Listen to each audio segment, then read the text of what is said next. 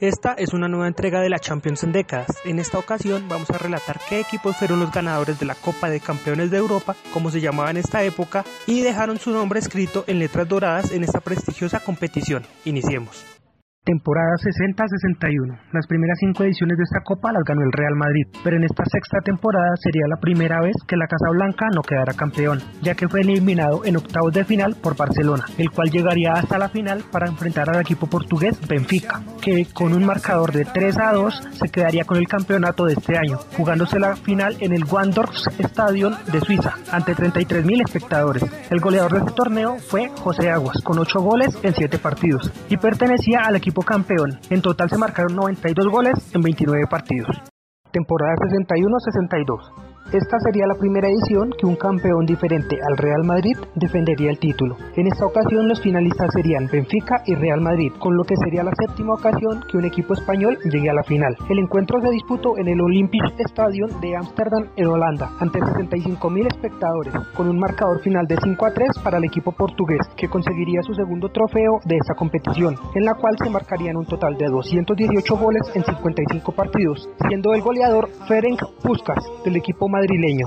Temporada 62-63, octava edición de la Copa Campeones de Europa y primera vez que un equipo español no estaría involucrado en la final, a la cual sí llegaría el vigente campeón Benfica para intentar ganar por tercera vez consecutiva esta copa y su rival sería el equipo italiano Milan. Este encuentro se disputó en el estadio de Wembley en Londres, Inglaterra, con una asistencia de 45.700 personas, donde Milan se impondría con un marcador de 2 a 1 con doblete del jugador José Altafini, quien compartiría el puesto de goleador del torneo con su compañero de equipo Paolo Barizón y el portugués Eusebio, jugador del Benfica, todos con 6 goles. En total se marcaron 214 goles en 59 partidos. Temporada 63-64. Esta sería la novena vez que se dispute esta copa y la sorpresa fue el equipo italiano Inter de Milán, ya que llegó a la final en su debut en esta competición y se enfrentaría al Real Madrid. Dicho partido se jugó en el Prater Stadion de Viena en Austria y finalizaría con un marcador de 3 a 1 a favor del Inter,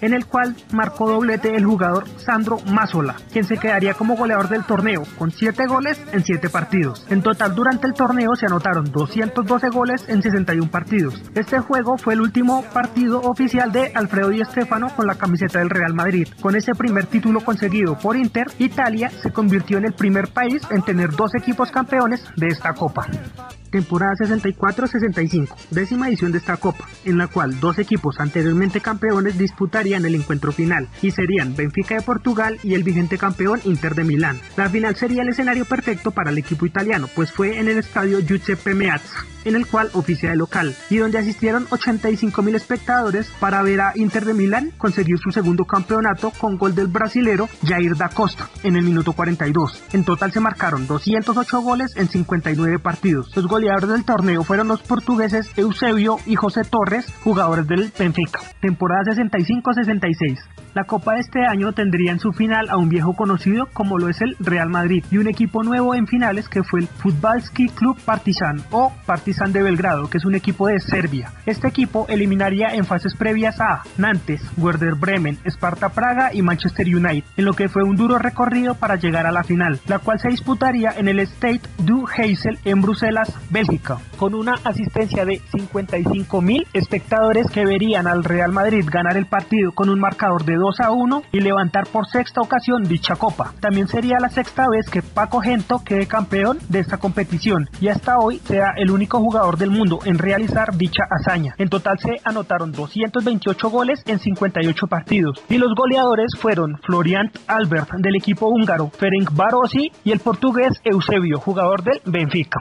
Temporada 66-67. Esta fue la decimosegunda edición de esta competición. A la final llegaría el equipo Inter de Milán, campeón en dos ocasiones anteriores, y el Celtic de Glasgow, equipo escocés que llegaría por primera vez a la final de este torneo. La final se disputaría en el Estadio Nacional de Lisboa, en Portugal, a la cual asistieron 56.000 personas para ver cómo Celtic derrotaría 2 a 1 a Inter de Milán y convertirse en campeón de esa competición por primera y única vez en su historia. Se marcaron 200 goles en 61 partidos y el goleador fue Paul Van Hims que jugó en Anderlecht. Temporada 67-68. En esta nueva edición de la Copa, el anterior campeón Celtic fue eliminado en primera ronda y los finalistas serían Manchester United, que tuvo una dura semifinal ante Real Madrid, al cual venció 4 a 3 en el marcador global, y Benfica, que derrotó 3 a 0 a Juventus. El equipo portugués buscaba su tercer título en una nueva final, después de haber fallado las dos veces anteriores. La final se disputó en el estadio de Wembley, en Londres, Inglaterra, y contó con 100.000 espectadores que vieron el empate a un gol en los primeros 90 minutos. En el primer tiempo extra, el Manchester United marcaría tres goles y con el marcador global de 4 a 1 ganaría por primera vez esta competición. Se anotaron 159 goles en 62 partidos. El goleador de este año sería Eusebio, que lo haría por tercera vez en la historia de esta competición, lo cual no había logrado ningún jugador hasta ahora. Temporada 68-69. En la anterior edición de la Copa se había puesto la regla del gol visitante para avanzar de fase, pero solo en primera ronda. Para este año se extendió para todas las fases, exceptuando la final ya que se disputa un partido único. Como dato curioso, cabe resaltar que cinco equipos de Europa del Este se retiraron de la competición al observar que la UEFA los emparejaba con equipos de la misma región. A la final llegaron el Milan derrotando al anterior campeón Manchester United y Ajax, equipo holandés que derrotó al checoslovaco Spartak Tramba. La final se disputó en el estadio Santiago Bernabéu en Madrid, España, asistiendo 50.000 personas a ver el resultado de 4 a 1 a favor de Milan, con tripleta del jugador Pierino Prati, con lo que el Milan conseguiría su segundo título, siendo el cuarto equipo en lograrlo. El goleador del torneo sería Denis Lau, jugador del Manchester United. En total se jugaron 52 partidos por el retiro de los cinco equipos de Europa del Este y se marcarían 176 goles. Otro dato curioso que se destaca es que el jugador Saúl Malatrasi se convirtió en el primer jugador en levantar esta copa con dos equipos diferentes. La primera vez fue con Inter de Milán en la décima edición de esta copa.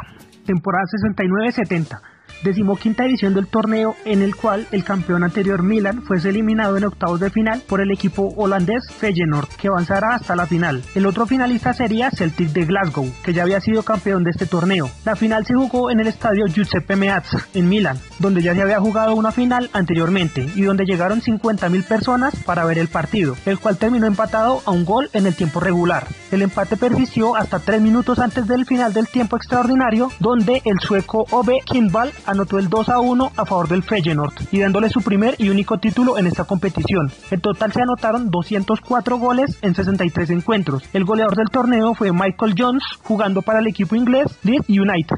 Y hasta aquí llegamos por esta ocasión. No olvides seguirnos en todas nuestras redes sociales para encontrar muchos más contenidos.